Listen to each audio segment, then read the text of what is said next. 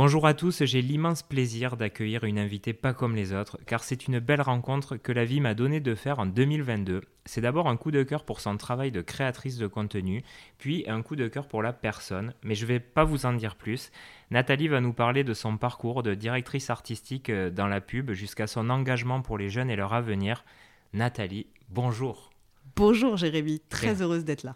Quel plaisir de t'avoir à ce micro. Ça faisait un moment qu'on en parlait. Plaisir partagé. On y est. Alors à la sortie euh, de ton diplôme, tu vas entrer chez BETC, donc qui est une agence pub euh, qui cartonne à l'époque, hein. euh, d'ailleurs qui cartonne encore. Hein. Les agences de pub ont, la réputation d'être assez fermées. Moi-même, j'avais imaginé à un moment donné aller dans la pub et j'avais trouvé ça assez compliqué de, les, de prendre contact ou de les séduire. Comment tu as fait pour entrer dans le secteur? Alors, je te confirme que c'est pas facile d'y rentrer. Euh, moi, je me suis retrouvée après mon BTS communication visuelle à chercher, euh, à chercher effectivement dans les agences. Le problème, mais là, ça va être le problème de tous les jeunes qui sortent de diplôme, c'est que tu n'as pas assez d'expérience pour qu'on te prenne et en même temps, euh, bah, tu as besoin d'apprendre. Enfin bref, c'est le parcours classique du premier taf qui est dur à trouver. Et j'ai eu du mal à le trouver. Et donc j'ai un peu galéré. Et comme je, remboursais un prêt étudiant pour l'école que je venais de faire, bah, j'avais un petit boulot à côté de serveuse. Et Sauf que ça commençait à me prendre de plus en plus de temps et je commençais à me dire, euh, mon Dieu, euh, je vais jamais y arriver et je vais juste, euh, je vais, je vais, je vais, ça va durer trop longtemps, quoi. Le mmh. métier de serveuse, c'est pas possible. Et en fait, moi, je m'étais, je m'étais liée d'amitié, si je puis dire, avec une de mes profs, Dominique, que j'embrasse, qui est un peu mon ange gardien et euh, qui avait eu vent de ma galère et qui, euh, et qui m'avait aidé, qui m'avait dit écoute, euh, va voir cette personne en entretien. J'y suis allée, ça s'est passé, ça s'est très bien passé et donc j'ai été prise en stage chez BETC. Donc à l'époque, donc début juillet, et puis en fait, pendant ces trois mois de stage, on est tombé sur une période où, où BETC était en, était en pleine compète Carrefour pour gagner Carrefour. Et en mhm. fait, on a gagné Carrefour donc moi j'avais beaucoup travaillé dessus, notamment en tant que stagiaire, j'avais passé beaucoup de beaucoup de charrettes euh, et des week-ends. Et donc, du coup, à l'issue des trois mois de stage, le CDD est venu assez facilement. D'accord. Parce qu'il venait quand même de gagner Carrefour, euh, que voilà, ça allait bien. Et donc, j'ai eu la chance de tout de suite enchaîner sur un CDD après mes trois mois de stage. Et c'était euh, quelle position quand tu signes ton CDD je veux dire, tu étais euh, déjà directrice artistique ou tu as, as, un intermédiaire avant d'arriver Alors, en fait, euh, quand tu commences euh, dans le métier de directeur artistique, tu commences pas directeur artistique, tu commences assistant de directeur artistique. C'est-à-dire que l'échelon, c'est assistant de directeur artistique, directeur artistique junior, directeur artistique senior. Et après, si tu le souhaites, mais c'est pas obligé, tu deviens directeur de création. D'accord. Donc moi, j'avais commencé en tant qu'assistante de direction artistique. Et donc trois mois de, CDD, et pareil, à l'issue des trois mois de CDD, euh, le CDI est venu tout de suite. Donc c'est franchement hyper rare parce que du coup, euh, c'était une embauche euh, sur six mois de six mois de, tu vois d'essai quoi. Donc dans le milieu, c'est quand même super rare. Moi, j'ai des copines qui ont qui sont entrées en stage pratiquement peu de temps après moi. elles ont eu un an et demi avant d'être en CDI quand même. Mmh. Donc, euh, tu as eu un petit coup de pouce du destin, mais aussi, euh, Exactement. c'est la méritocratie parce que tu es tombé au bon moment et tu t'es battu. Je pense que euh, c'est un mélange des deux, effectivement, mais j'ai vraiment eu aussi la chance de tomber, encore une fois, sur cette période de, de compète sur, sur, sur Carrefour. Disons que je leur fais de la pub, hein. j'ai dû le répéter trois fois. On a le droit, on a le droit. Alors, c'est pas, c'est pas un, un, podcast sponsorisé. Oui, c'est ça, on précise. ouais, au cas où. Alors on revient justement, ton, ton job c'était directrice artistique. Euh, clairement c'est le rêve de pas mal de gens hein, qui veulent aller dans la pub parce que souvent euh, on se dit euh, bah, on a envie de créer les pubs mais il y a beaucoup beaucoup d'autres métiers, on aura peut-être l'occasion d'en parler. Mais toi donc tu as fait ce job-là qui intéresse un peu tout le monde. Est-ce que tu peux nous raconter ce que fait un directeur artistique ou une directrice artistique au quotidien? Alors, bah, d'abord, l'assistant de directeur artistique, puisqu'on commence par ça, euh, lui, il va être sur euh, de l'aide, de l'assistance au directeur artistique. Et ça veut dire euh, faire des photomontages, faire des recherches d'images, faire des scans à l'époque. Vraiment, ouais, moi je parle précise. des fax aussi. Ouais, alors on n'était pas sur les fax, mais j'étais quand même à une période où, où on collait aussi sur, sur des cadapacs. Donc, cadapac, c'est du, du papier épais.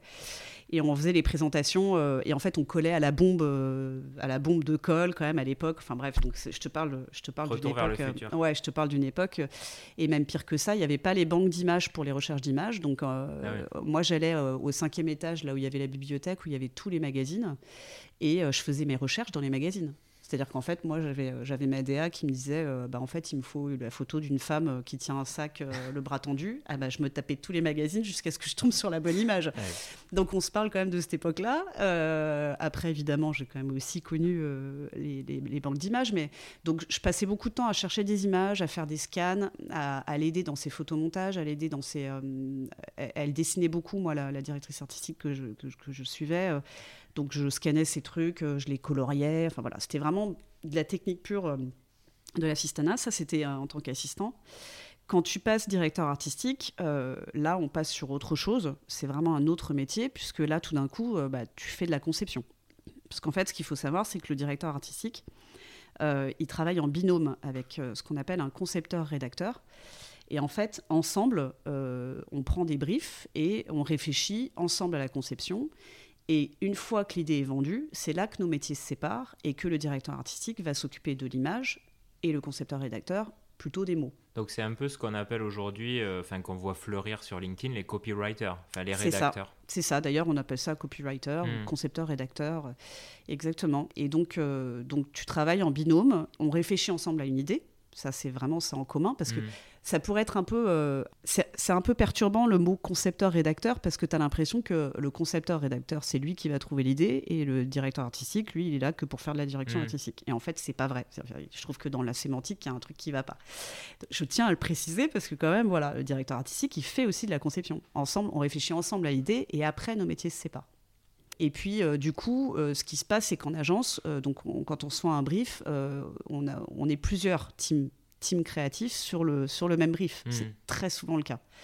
Euh, ce qui veut dire qu'on est déjà en compétition, déjà dès le début en interne, sur les idées.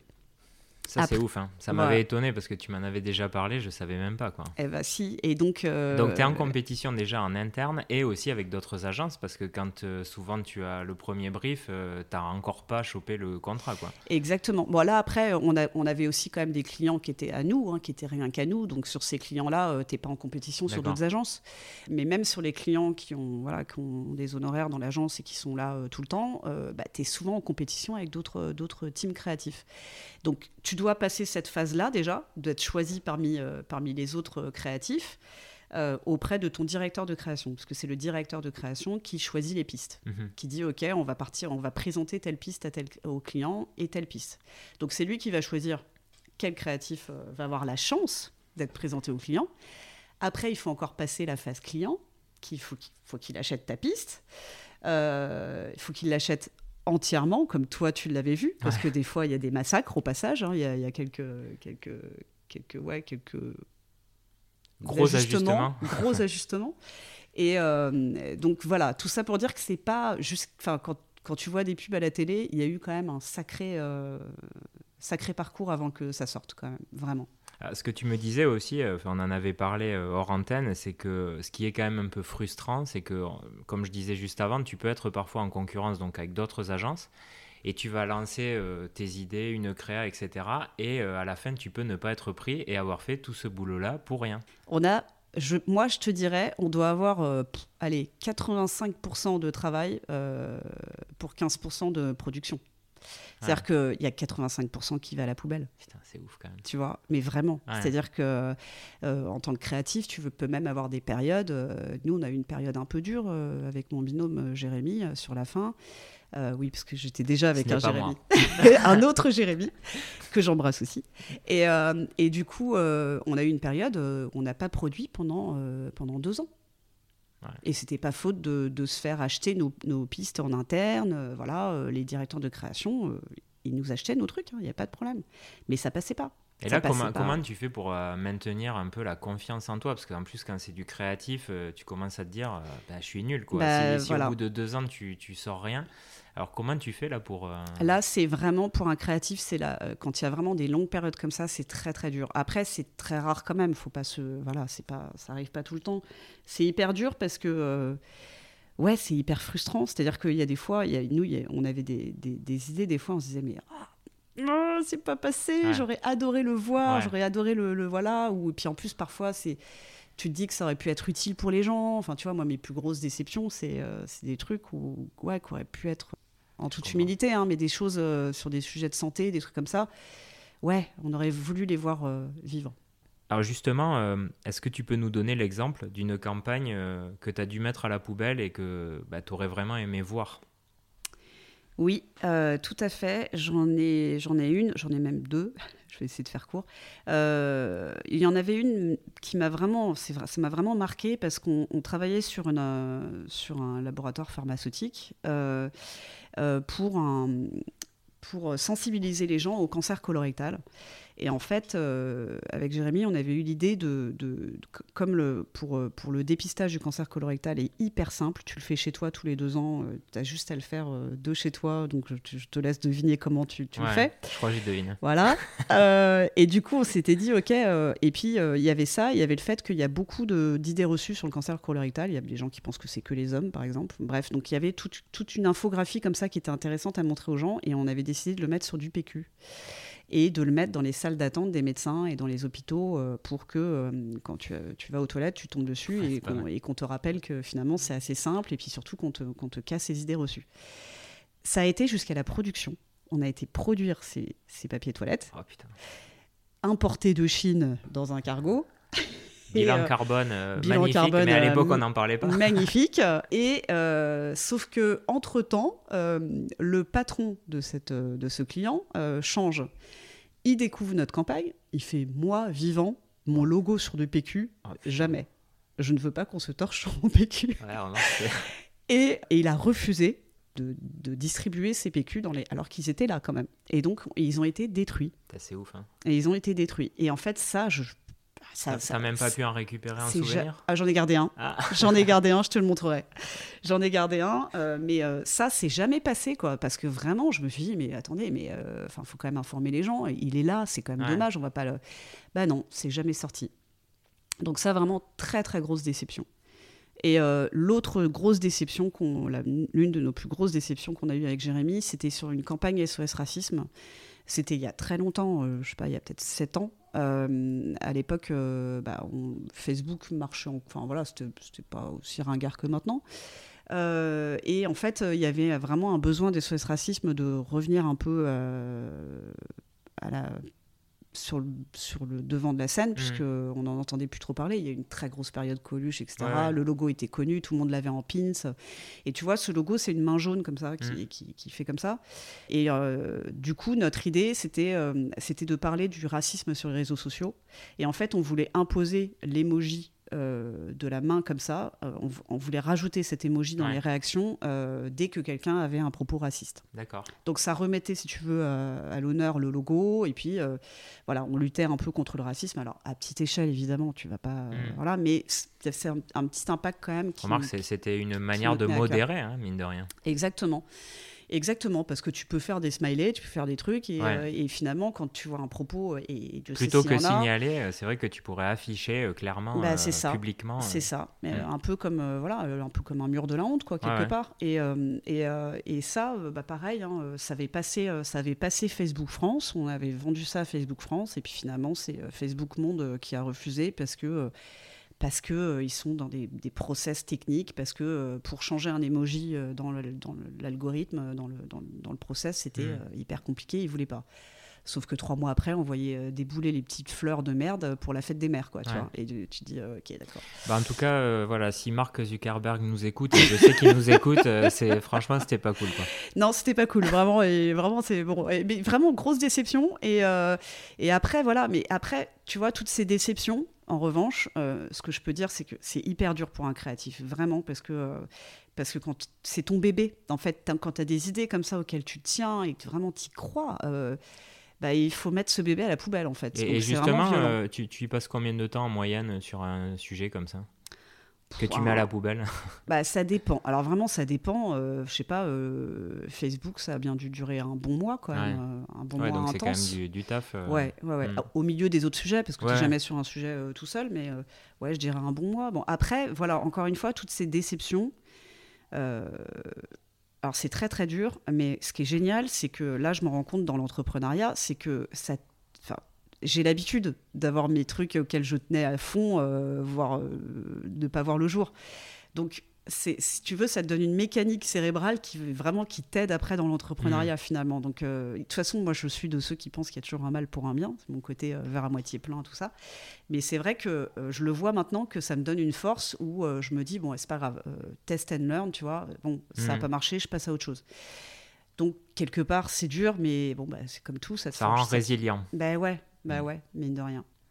Alors tu as passé quand même 17 ans dans le secteur, hein, euh, chez BETC, puis après chez Avas. Donc tu as bossé pour euh, plein de marques euh, comme Lu, Disney, Winamax, mais aussi pour l'armée de l'air par exemple, ou des assos comme SOS Racisme. Est-ce que dans toute cette expérience, il y a une campagne qui t'a particulièrement marqué?